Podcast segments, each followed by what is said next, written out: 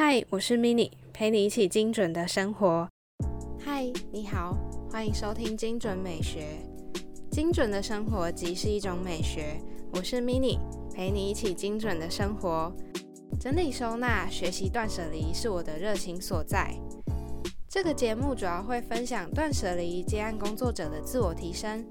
也会访问相关领域的前辈。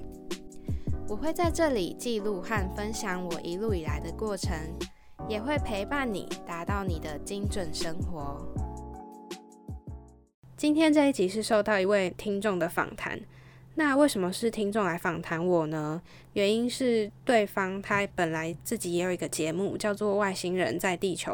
所以今天他邀请我上他的节目。那同时这个节目内容我也放在我们这一集里面。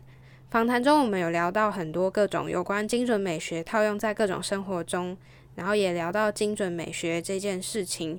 那主持人 Frank 他有讲原本对我这个人的预设想法，然后。访谈我的整个过程好像有一点点呃偏向我平常的风格，后续好像就聊开了，因为我觉得不用那么拘谨。然后他说他觉得我很理性，其实我很讶异，没想到我在节目里面或者是呃在平常给人的感觉都是这么理性。节目的后半段的话就比较偏向他原本的风格了。那可以从今天的访谈里更了解我在精准生活前后的改变。还有我目前还没有克服的一些睡眠问题。听完之后，相信有在听我节目的你们，都可以更了解我更真性情的那一面。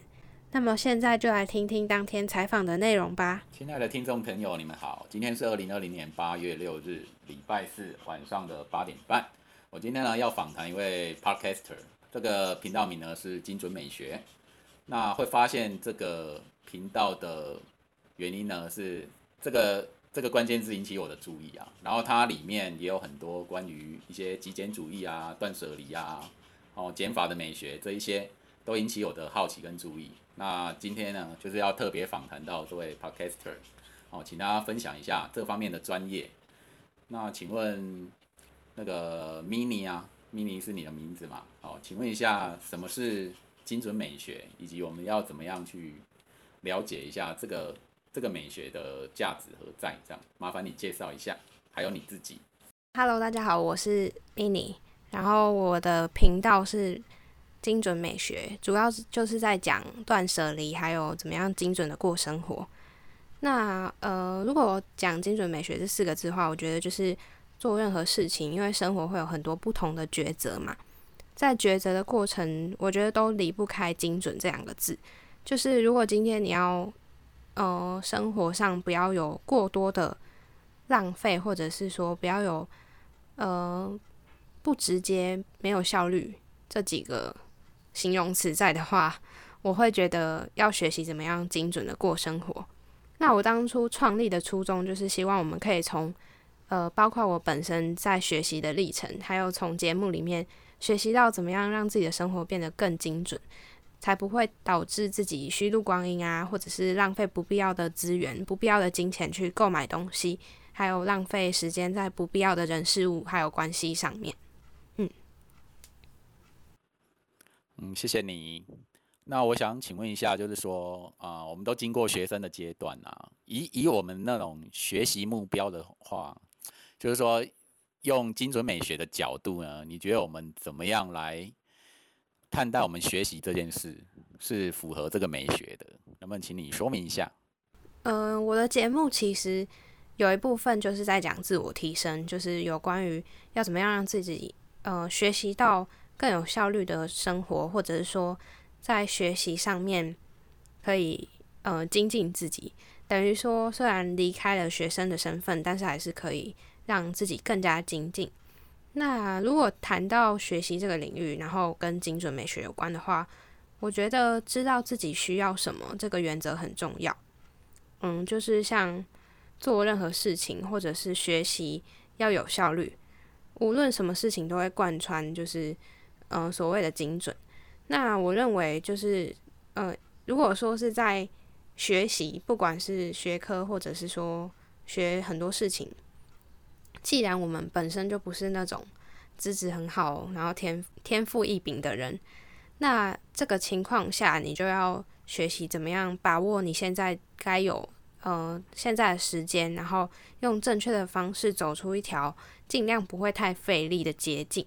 嗯，我觉得论任何人来说，因为一山还有一山高嘛，所以我们都应该要保持那种谦卑，然后嗯，觉得自己永远都不够的心态去学习，这样才不会觉得说，嗯，反正我我们浪费这个时间，或者说浪费嗯浪费力气在学习都没有关系。我觉得心态才是最重要的。等于说，我们要多多了解自己，然后放在这个学习上面。像我们哦，每天常要面对的事情就是我们要买什么东西呀？好，那我们会遇到各种各样的物品在吸引我们的注意。那在买东西这件消费的行为上呢，那以精准精准美学来说呢，那你会怎么看呢？这个角度来切入。嗯，买东西的部分的话，我觉得这件事情是了解自己的方法其中之一，就是说借由一次的购买。一次次的购买，去呃发现自己的需求，然后某种层面上买东西就是一个抉择，因为当你选择购买、购买或不购买，那购买就是留下物品，然后失去金钱；但是不购买的话，就是留下金钱，没有得到任何东西。那么，如果在使用东西之后，你感觉到这次购买的抉择是个失误的话，往后你在选择物品，也会把这个错误的决定成为你购买的经验里面的养分。所以我会在呃买东西，无论是对的或错的抉择，我都会给自己一个成长的机会吧。然后面对如果买到觉得很不 OK 的东西，我就会开玩笑说是花钱买教训这样子。等于说那个借由多次消费的经验，每一次都检视自己说是不是。下一次哦，不要再买错东西了，就是用经验来磨练我们的购物智慧，这样子是吗？的确，然后呃，如果说是因为买东西很广泛嘛，消费，如果说是比如说去外面吃饭啊，有时候我会觉得，呃，光看一家店或者是光选择什么品相，我都会想今天呃，比如说今天买的东西或者是任何的消费里面所选择的东西。是不是真的很划算，或者是说 CP 值是我心目中认为最高的？因为有时候商人会用一些手法包装嘛，然后呃多买多优惠，或者是说你会觉得当下觉得很划算，因此去花了不必要的钱在不必要的消费里面。那其实那多余的，不管是物品也好，或者是其他的服务也好，其实都没有那么必要，只是在过程你会觉得好像。呃，好像有点划算。后续如果认真思考需求的时候，才会发现，其实好像没有必要多花那一点钱去换取你觉得划算的感觉。等于说，买到真正需要、符合自己需要的，而且 CP 值也够高的，那就是一种好的选择。那个关于打扫家里啊，整整理家里啊，我知道说你好像是也是一位整理师啊，这方面的那种经验啊，跟心得。都很有，你觉得我们在平常在打扫家里的时候啊，就是就精准美学的角度啊，我们可以怎么样来面对这样？我觉得每个人整理家里或自己的环境一定都是不一样的。但是如果说我自己的经验分享的话，在自己心境很乱的时候，或者是压力很大，在面对一些事情。不想思考的时候，我就会想要整理东西。那有的人可能看到这些东西，完全不会有动力打扫。可是我觉得打扫这件事情是需要靠经验学习的，因为没有人从一开始就有办法做到精准的把物品留下来或者是整理。那像一开始我就是会想要把所有东西都保留下来，但是用排列整齐的方式，呃，换取我的安全感。我觉得每个人的故事一定都不一样，但是如果今天想要有所长进的话，你就是要必须透过一次一次的练习，去达到有效率或精准的生活。然后还有衡量每个东西的价值还有必要性，我觉得是一个原则，就是在任何你在选择要不要丢弃东西呀，要不要做这件事，要先，比如说要先，呃，先打扫哪个地方，我觉得都是一个。学习，然后这个都是原则，等于说呃，在做任何事情，不管是做什么，我讲的整理也好，我觉得衡量它的必要性是一个很棒的方法。哦，衡量它的必要性。那像我，我觉得我家就是已经堆满很多东西，但是基于一些好像过去曾拥有的一种莫名的情感呢，就是第一个它没有坏掉，那它只是放久了而已，然后又有点舍不得丢。那这个。所以我家里的杂物真的还蛮多的，然后我都 都没有整理这样子，对，然后我以前家里东西少的时候还蛮就是还比较整洁一点那东东西多了之后乱了，然后我的那种整洁的标准就降低，就让它让家里这样乱乱的。那不会因为是一个人住嘛，就没有人会会骂我，会会怎么样，我也就这样子接受了下来。你觉得关于这一点呢？你？你觉得可以怎么样改变了也好，就是说，我觉得哎，东西没坏，然后我丢掉它会不会很浪费啊？哎呀，我觉得这一点好像占据我心中一个空间，使得我的家就保持这么杂乱。这样，你有没有什么话想说？因为我现在还是一个实习的，也不算实习，就是我才是一个菜鸟整理师。但是从刚刚这段话，我觉得从。里面可以看出很多一般人的想法，一般就是一般人有整理困扰的的想法是怎么样，就是包括物品啊，一开始不会觉得乱，但是慢慢开始乱之后，就变得不想去理它，或者是说完全没头绪。那还有一个是对物品的执着，就是觉得这些东西还可以使用，然后放着好像也不会怎么样，而且如果没有人去干涉我，那我就是一直堆着也没关系，就是。呃，这部分的话，我觉得要先剖析自己为什么会有这么多东西。那如果今天你已经确定说，嗯，这些东西其实是我冲动下来购买，或者是说它没有那么常使用，只是自己好像又舍不得的话，那我会觉得，嗯，就是把它当成这是一个阶段性在你生活中的东西，但是它并不是说永远都要属于你，它也可以是。呃，送给需要的人，或者是说他没有必要一直留在这个空间里面。那如果说是对于物品它的价值，你会觉得舍不得的话，这部分也是我之后会分享的，就是有关于你舍不得使用的东西，它其实无形之中占据在你空间和心理的位置都越来越多。那这样的话，你就没有办法再拥有更好的东西，因为它已经是占据你现有，而且空间它其实是有限的嘛。如果说是不知道怎么抉择，而且越堆越多的话，这时候，呃，如果在有办法自己解决的现况下，是可以透过学习怎么整理，然后自己动手去尝试。可如果到这个程度都已经觉得无心去面对的话，这时候就是我们整理师 存在的必要了。然后，呃，我刚好顺便也可以讲一下，就是。呃，我在前阵子就是我目前因为才是个菜鸟整理师嘛，所以会想说收集一些整理的个案。那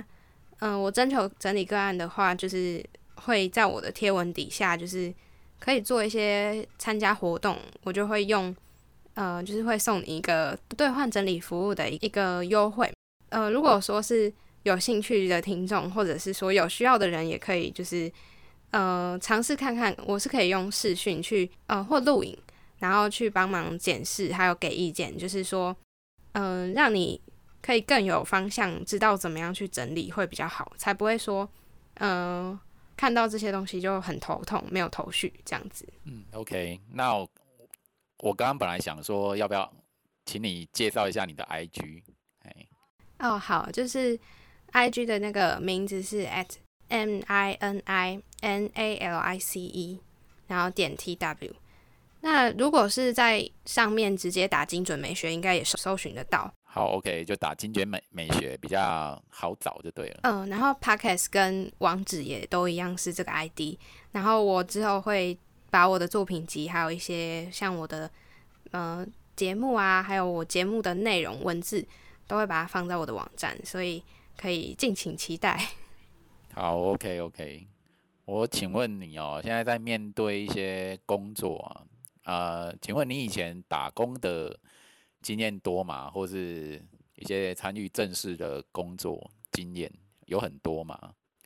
那在这个精精准美学的的一种角度上啊，你你觉得在你心中有没有一些什么样的原则啊？哦，就是你在面对工作上，你自己建立的的自己的原则，这样。哦，老实说，我的打工经验应该不算多，但是我大学以来还有高中就开始会打工了。我每一份工作也不是说做的很久，大概就是大概半年到一年左右，所以我觉得我的工作经验应该相对其他的学生来说的话是是算丰富啦。然后我在做任何打工的选择，或者是说工作的态度上，嗯，如果说精准美学的话，因为像重来过一遍，我就会觉得我以前选择工作的性质不是这么的。符合我未来。如果说重来过一遍，我应该会更以我未来的目标去找以前能力所需的工作。可是说，就是呃，如果说要每一件事情都这么精准的抉择，有时候没有办法在这个经验中得到额外你会意外的收获。所以我觉得有些事情，嗯，就是像我一开始想要做这个评呃这个节目。有时候会有那种完美主义，可是，嗯，在某些层面上，你会发现，你越想要去完美主义的做每一件事情的时候，好像它是需要累积，然后做中学的状况的情况下，其实就没有办法说你每一件事情都可以一次到位。嗯，我会觉得在做任何事情或者找打工的方面，以前我到现在都还没有觉得。嗯，这件事情我都还没有觉得失误过的，就是我在做任何事情，我会希望是有学到东西。呃，我相信每一个人在做任何工作，应该也都会保持着希望这件事情是对自己有意义，可以学到东西，或者说，呃，增加什么样的经验，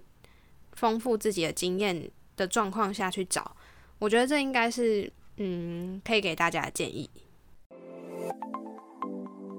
听了精准美学前几集的内容，是否激起你对精准生活的动力呢？无论你是否开始行动，推荐你到节目 IG 的首页填写连接表单“精准守则懒人包”，里面会分享我的整理技巧。前二十位填写还能够抢先收到实用的方法和工具推荐。所有的资讯将会在收集到二十份表单后开始送出。节目 IG 是 M I N I M A L I C E 点 T W，或是搜寻精准美学。另外，也欢迎你分享断舍离的心境、收听感想，或是纯粹想要跟我聊聊天，也都欢迎。害羞的人可以填首页连接的匿名传声筒表单，让我有机会在节目里分享你们的故事。我想说一步到位哦，你有你有没有发现说，其实有很多工作好像不是一个直线，有很多时候是需要曲曲线的，就是跟不同的人跟不同的人沟通，或是我们稍微尝试一下错误，然后再把它改改过来，就是就是他工作好像不是那不是那么的直线啊，然后一步到位的话，需要有很多多方面的配合，这样你会有这种感觉吗？嗯，对，我觉得是。就是在不经意的状态下，就是会认识一些，呃，生活中很特别或合得来、合得来的人。嗯，那对于合不来的人，都怎么处理？合不来的人哦，我觉得没必要去针锋相对吧。但是我会选择冷处理。然后，呃，我曾经也有遇过，因为有的人是对感情，我是说任何方面。的关系方面的事情都会很很想要去维系好，或者是说面面俱到。可是我我就呃我在某一层某层面上，我不会很我不会很强求，然后反而会被别人一直我不知道怎么讲，就是从穷追猛打的状况吧。但是我都会选择直接呃不予理会吧。可是某一层面，我也会对一些我觉得可以继续。相处的朋友偶尔会关心，可是我发现对方的态度什么样的时候，我就不会再那么靠近了。然后如果说是合不来的状况，我觉得就是选择性的淡忘吧。那像说，我们我们我们这边就谈谈到了那种沟通上啊，你觉得你沟通上也是采用精准美学的心态吗？你想想说，人啊有各种人有百百种嘛。那你你觉得精准美学的角度来说，在沟通上，我们是比较是占优势，还是说会遇到一些挫折方面的？想听听你的看法。沟通吗？呃，我觉得我在沟通上面的话，我自己在在工作的场合里面，就像包含我以前在实习或者是在打工，同事其实都对我很关心。可是我发现，我只要进到那个工作状态，就是不管只要是工作认真的状态下，呃，反正就是如果进到办公室啊，我反而就是会完全不去跟他们有多余的互动。然后如果说是，嗯，讲跟别人一般人的沟通的话，我觉得我是属于那种有效率的沟通吧。然后像包含在沟通我们这次的访问，我觉得也是。因为我第一次是接受访问，我通常都是访问其他人，我觉得也跟我以往习惯很不一样，就是说做事的步调或者是效率，我觉得呃这也是我需要去调配的事情吧，因为不是每一个人都跟自己的节奏是一样，只是我会变成说，好像会被认为可能啦，也许不认识我的人或者我自己都会怀疑说，会不会是我太急性子。可是，如果说是身边认识我的人的话，都会知道说，我如果不是在工作场合里面的状况，其实我蛮蛮悠哉的吧。就是生活的节奏，我不是会把它用的那么紧凑的人。那如果说是在这部分的话，我也蛮好奇，就是说我们这样沟通，嗯，因为我之前有听你说，你觉得我是偏冷的状态嘛，或者是什么？然后我自己也很怕别人觉得我是一个态度很高冷的人。所以这部分我也蛮好奇，就是，呃，像在听的听众也好，或者是其他人是怎么看待的？应该说，我一开始听你的节目，我觉得哇，这每一集每一集我都听了，然后每一集都是这样很正式的，有条有理，然后语语调上面是，好像这个人是个很理智的人，因为就是我对这个领域是关心的，所以我还是持续。就是跟版主你就是持续联络啊，哦，交交换意见，只是说我会觉得有点有趣啦，就是说，嗯，每每每一个状态都这么的这么的理智，甚至有点冷的味道，因为有很多很多的节目属于就是很嗨的，是活泼的，然后可能有很多人访谈，很多人同时聊天的，哈，很欢乐的。那种氛围，那版主的节目就是有一点独出一格，对，就是比较偏冷，就是冷静理智的那种知性节目啊，在知性节目中算偏冷的，这样不是那么的什么热情、欢乐、洋溢，不是那一种的。对，不过这个跟我自己的个性也也是蛮像的，就是我平常喜欢冷静的去思考、观察一些事情。我平常也是不多话的人，就冷冷的这样子，哎，但是一聊到感兴趣的啊，或者是一些很有深度的啊，自己关心的有深度、有专业的东西，就会活活跃了起来。对，那我觉得就是说我就是哎，尊重版主的这种风格啊，然后持续的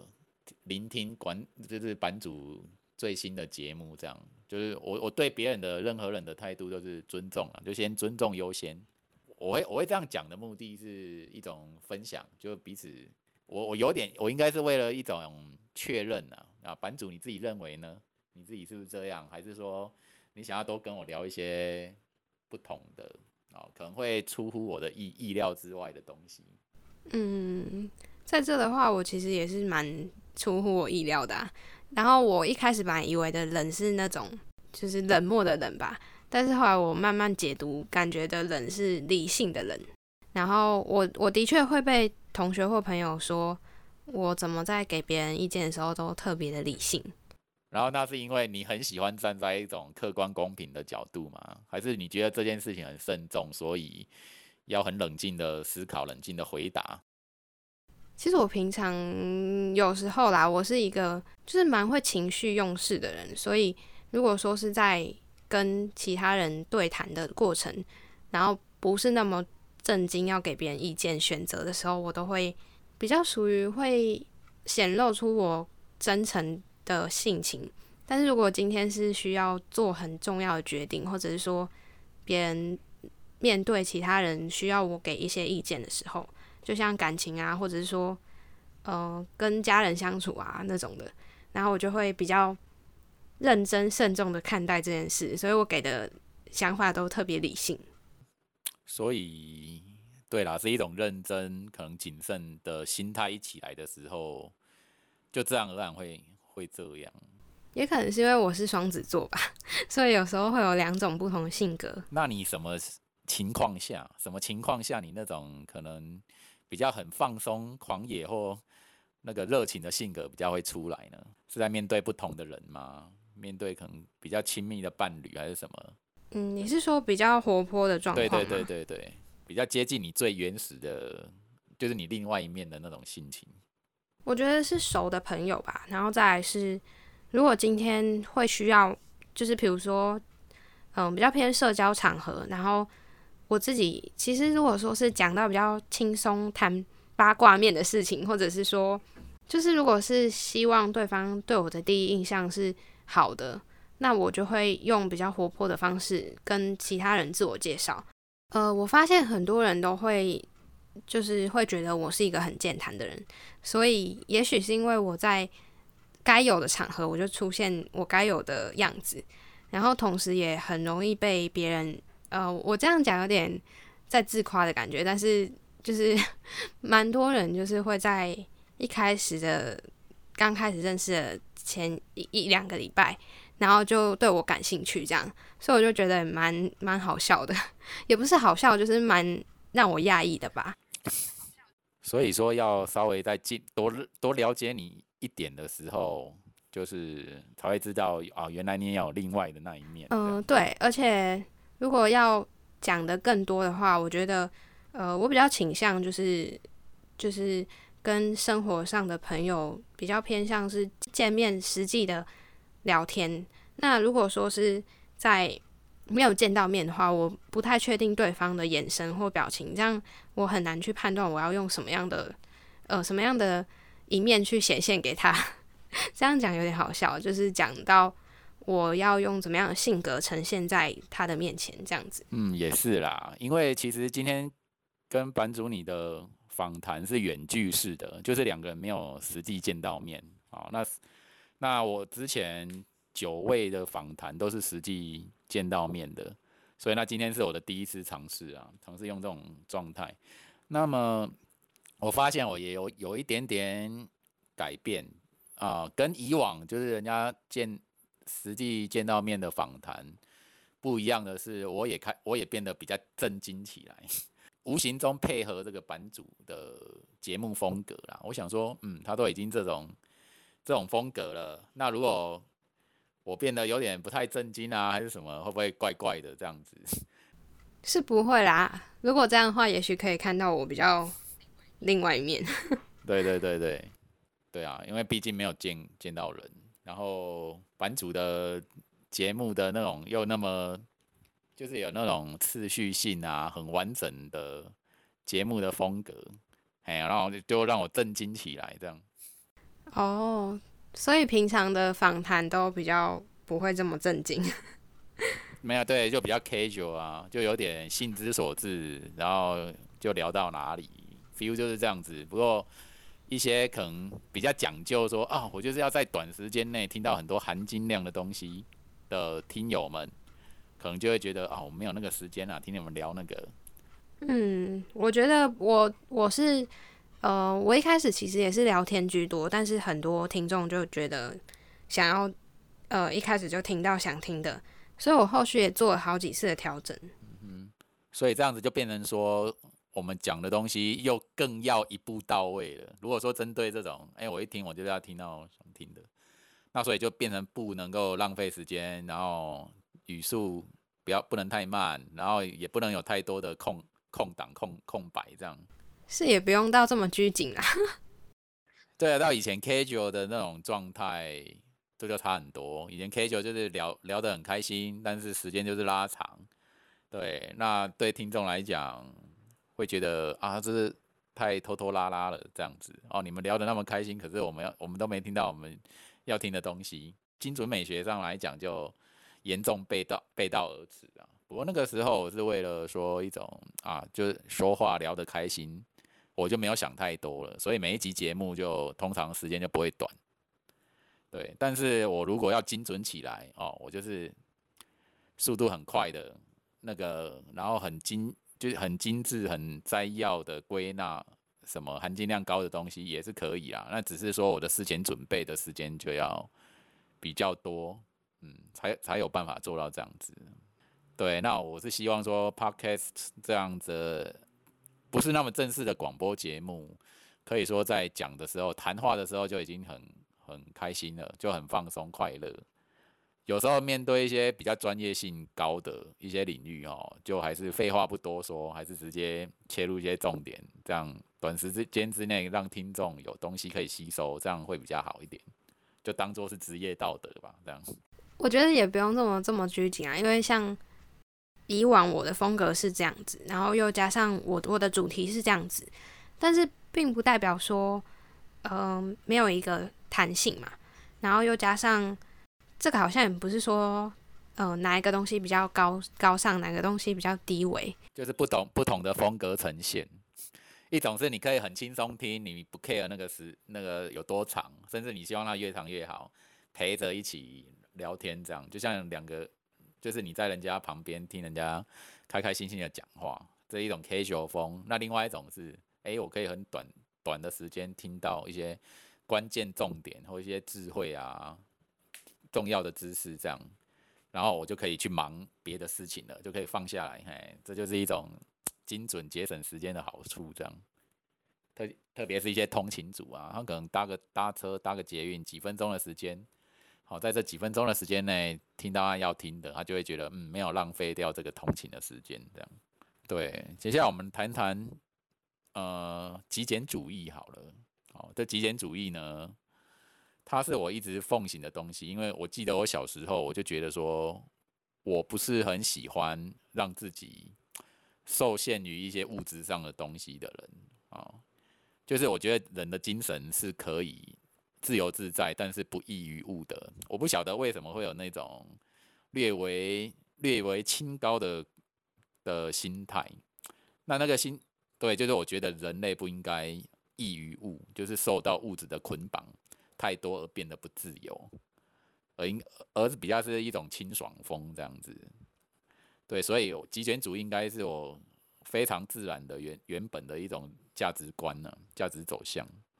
然后我看我看了版主的很多的投影片的东西啊，也是也都是谈到这一点，生活中多用减法，我们会更快乐啊。我也觉得说，生活中我们是不是有太多的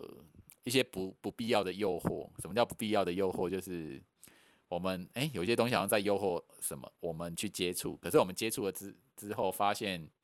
它实际上带给我们的。好处跟价值没有它所原本宣称的那么多，就蛮浪费的，就是可有可无啦哈。你如果可以选择的话，就宁可一开始就不接触那一种。嗯，这就跟我上次说的有一集，就是我访谈另外一个人，然后对方，总之我就在过程中提到，就是我想象中本来是觉得，呃，也许我追求到这个程度会有相对应的快乐，但就跟你说的一样，就是好像也没有必要去。尝试对，而且我我活到活到现在，回首以往哦，我觉得真的是浪费太多的时间在一些不重要的事情上。就是说，所以，我我觉得人人生，你如果越早哦，越知道说什么样的事情是对你来讲是真正重要、长久重要哦，你不会想要放放弃的。不过，当我领略领略到这一点的时候，就年纪有点大了，这样。所以我觉得精准美学对越年长的人哦是越重要的，因为你越越活，你的时间，你生命的蜡烛就越来越短嘛。可是又不能够好像操之过急，是不是？就是好好像一副我现在就要，我现在就要这样。对啊，这需要是时间的累积啊。对对对对对，我我想到一句，有有一部电影叫《美国鼠谈》，这一部很久了，一九九几年的电影，他就。好像一直在老都是讲老鼠老鼠家庭呢，那他的家长跟那对小孩子讲说那句话，你看我记到现在，然后讲说，如果成长是件容易的事情，那为何我们需要那么久的时间呢？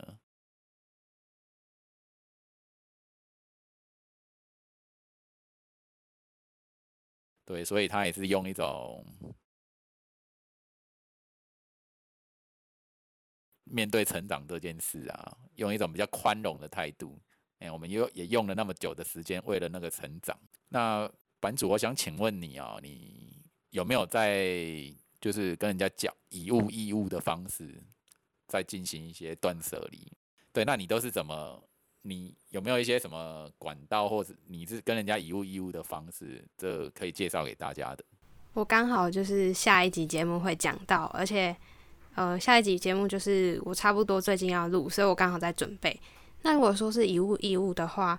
呃，我想要先问一下，你目前会用什么方法吗？我目前我都是用脸书啊，因为脸书很方便，会有一些呃粉砖或社团。他就会标榜以物易物，而且我发现这个风潮在今年来讲，今年这几个月来讲，有越来越扩大的倾向。而且我觉得女生、女性是特别多的，特别是当了妈妈、当了家庭主妇的女性更多，因为每天面对这些经营家庭所购买的一些东西就很多，然后大家就会拿来换。有一个热门的东西就是什么全家的 APP 啊，或超市，就是可以换物啊。对，这个也是一个流行的，每个人就会说，哦，那我要全家的什么大拿、大杯拿铁啊，哦。我换物其实也是用这个方法，然后其他的话就是像我会在我的 IG，我有另外一个卖场，然后我就会在上面也是说可以换物。那的确也是有，就是跟我比较相近的学生会跟我换物，然后我们的东西就是不会讲求很一定要到等值，就是彼此觉得 OK 就可以。然后其他管道的话，通常都是拍卖或者赠送物品居多，所以换物好像，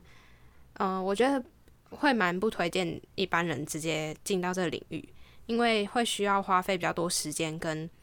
呃，就是蛮蛮耗费一些彼此的沟通啦。所以我觉得一般人可能先从赠送，然后会知道说自己对物品的一些价值观在哪里。不然就是在换的过程，你其实会无形之中又发现好像换了一些没必要的东西进来。对，这个我也我也有经验，就会换一换，就发现哎，怎么又多了一些自己不需要的，然后又把它换出去，就是又要花时间。我觉得换物也是一种惊喜的过程，或者是接受别人的赠予啊。我就发现，就是哎，我不知道这种东西或者这个牌子这么好用，嘿，这就会增大我这种使用东西的。眼界啊，跟品味，然后换物的话，就是哎，你不需要的东西，然后去换一个你需要的东西来，那也会很高兴这样。嗯，而且在这里我要分享，就是我现在已经成为，就是身边朋友或者家人，只要有不需要的东西或者嗯用不到的东西，都会直接跟我说，请我帮忙处理。大部分我自己也用不掉，所以我通常都是帮忙卖掉，不然就是。用换，可是卖我会觉得比较好，因为比较不用花时间沟通，也要看东西啊。如果说是有品牌或者比较新的东西，当然就直接换现金是最快。今年是不是因为疫情的关系，使得大家经济是更不景气吗？还是怎样？我发现在路上那种外卖的人啊，外送员、美食外送员是更多，对，就变成说好像大家不太想出去出门冒风险啊，去。去感染到什么的，也许是因为这个原因呢？对，就有点改变了，就是这种这样子一个病毒啊，改变了我们经济的一种协作模式。这样，嗯，以物易物这件事情，以前是很很冷门的，很少人在做的，现在都越来越越来越多人做。哎呀，可能经济有点受影响，然后大家要好好节省啊，就把手边的用不到的物品去做更环保的使用，这样子。我们刚刚谈到了这种沟通啊，我们要不要谈谈到睡眠的部分？睡眠有没有它的精准美学？嗯，我以往其实不太会有那种呃，就是睡眠困难，但是我后来不知道为什么，就是越来越会对咖啡因蛮容易睡不着的。那所以你就少喝啊，或者是说，好像晚上的时候，晚上的时候不要喝，白天的时候喝咖啡。看能不能改善吧。嗯，后来我就几乎不喝。然后，嗯，如果说是睡眠的部分的话，我觉得这是我一个很大的需要学习的部分吧。因为我如果说早上没有课，以前呃当学生的时候没有课，我就会忍不住赖床。呃，如果说是要逼自己早起，我会有一种比较好笑的方法。呃，我发现，在做任何事情的时候，我如果在比如说一小时的期限，或者是说半天内要赶出一个很大的报告，我就会以前有时候我会刻意留到很就是很紧绷的时间才开始做一件事情，因为这样效率才会好很多。然后这个原则我也会运用在呃，比如说隔天要报告，那我就隔天早上故意早点起来弄，然后变成说我在出门前的时候要就要把它解决完，不然会来不及。这样就是相呃，就是另外一个层面，可以呃用不同的方法把逼自己起床的意思啊。可是也有发生过那种失算的啊，或者真的不小心赖床，然后做的作品哩哩啦啦的那种，然后就会变成说是一个教训吧。只是嗯，我真的没有想到其他方法可以让自己不要赖床，就对我来说，这个是一个很需要学习的部分。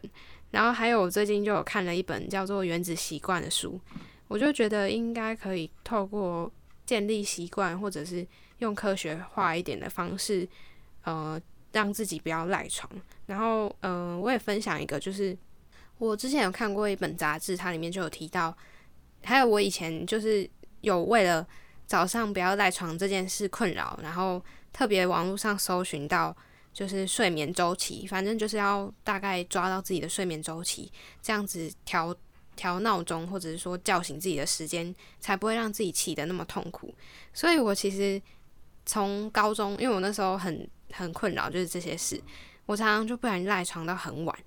我从骨子里好像就是一种不想要浪费 时间，或者是说不想要让自己不精准吧，然后就会用很多奇奇怪怪的方式。呃，实验自己要怎么样才能早起？那结果你找到你的精准方式了没有？如何让自己早起？如果说认真要用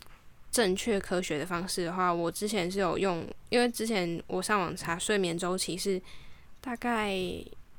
五十分钟还是四十五分钟，然后就用睡觉前，比如说你十二点睡，那就调你睡觉时间要是五十的倍数。真的蛮好笑的，就是五十分钟的倍数，然后在那个时间点闹钟响，绝对就是，呃，就是比较 容易醒，而且果真啦，果真比较容易醒，只是变成说你调闹钟的时候就要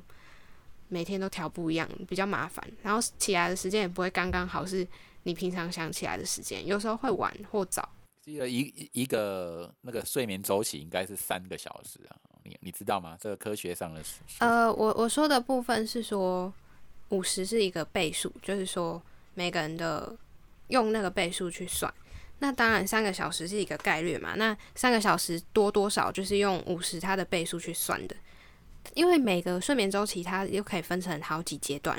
那每个阶段它的时间是不一样的。那有的人短，有的人长，所以它呃平均下来的那个倍数是不一样的。就是要透过科学化的方法去算，只是真正算的方法我现在没有记得，所以可能就是要上网再去查看看。我就发现说，其实啊，你要知道自己适合的一种睡眠长度啊，你可以用一种你自然时间上床，然后自然时间醒来的这个状态，然后通常会是就是你每天这样子观察记录啊，你就会知道说自己。最适适合的睡眠时间是多久？这也是一种精准啊，就是你知道你的那种自然频率的话，嗯，但是我个人对睡眠这件事情，对算是我的大挑战吧。就是如果说要我自然醒，然后又不要赖床的话，其实对我来说有点困难。那当然，如果说不要赖床，另外方法就是设闹钟，很或是你，或是你早点睡啊。你你有没有想过，你为什么会想要赖床的原因？早点睡依然还是会想赖床啊。嗯，赖床是单纯因为很喜欢睡觉，贪恋这个睡眠呢，还是说不想去面对醒后的世界？你有你有想过自己这个问题吗？很大的部分是，有时候我前一天没有设定好我隔天起来要做什么，那这样的情况就是可能太累，或者是说没有心思想到隔天要干嘛的话，我的确就是会变得比较没有动力起来。可是很大一部分，如果说是自然醒的状态，我常常会是做很多梦的状态，然后就会想要把这梦梦完。哦，所以继续睡这样子。对啊，就如果今天是没有重要的事情，即使闹钟响，我可能还是会继续睡。哦，所以你算是一个享受睡觉的一个一个人，这样，你很享受。也不算呢，因为如果说为什么不早点睡，我还有一个部分就是，有时候我早上睡得太晚，或者是下午睡午觉睡得不会到太多，但是如果说我睡午觉，我就会变成呃常常晚上睡不太着。我觉得我的体质，或者是说我这个人，也不像一般人那么好入睡。有些人就是那种，即便他下午睡很多，但是晚上还是睡得着。我都是自然睡、自自然醒这样子，然后我比较不会有那种失眠的状况啊，因为我我把我把睡眠看得很重要，然后我又是让我一要睡觉，又就好像自己要死掉一样，就是就是让睡眠带着我这样子，我就非常的放放松。然后那像说精准美学这个部分呢？版主还有没有一些你觉得有一些新的概念啊？好，你想要介绍给大家？除了以上我们刚刚谈过的那种方式，嗯，我觉得，因为我开始接触到现在，其实就是从我开始录节目，差不多那个时间点。当然，也有一段时间是呃在学习，然后还没有真的学到了什么。那现在我其实一直都在。就是一直都都在学习的状态啦，所以嗯，我觉得这件事情它很好玩，就是没有任何一个一个直径吧，它没有一个尽头，然后也会觉得说没有一个对错，因为每个人的想法或价值观都不一样，所以在这之中你就会知道，呃，不是会需要跟别人比较的，然后。它也是一个很弹性，你想要怎么样做就可以的一件事情。所以学习这个领域的时候，我会觉得它并不会，并不会是有什么压力存在的。然后，呃，唯一的压力应该就是给自己的压力而已吧。所以我觉得在认识自己跟就是这个过程是很有相关的。那其他的应该没有特别想要讲的。如果之后我想讲的话，应该都会在节目里面，就我自己的节目里面再一个一个谈吧。而且，呃，我自己的节目虽然说不像现在的风格，就是比较聊天形式，但是我我其实本身如果说是最近的一些调整的话，我就会比较偏向想要尝试这样的风格，所以。呃，我一边也有在募集很多，就是有想要分享自己经验的人，那我也很欢迎，就是有有相关的故事啊，可以就是直接私讯或者是寄 email 给我，可以听看看各个不同人就是有关在精准美学或者是说精准的生活这件事情这个议题之下的故事。嗯哼。OK，好，那我想说，今天节目也进行的差不多，期待会追追踪你的节目了。嗯，好，谢谢。好，今天就谢谢各位听众朋友的收听，拜拜。好，谢谢，拜拜。今天的节目到这里告一段落。这个频道主要会分享断舍离还有自我提升的主题。目前在 Apple 和 Google Podcasts、Spotify、First Story 还有 Sound 都听得到。欢迎在你习惯的平台追踪我，还有留下评论。节目 IG 是 M I N I A L I C E 点 T W，点 IG 首页的连接，开启你我的连接。美好生活从精准美学开始，追踪节目从订阅开始哦。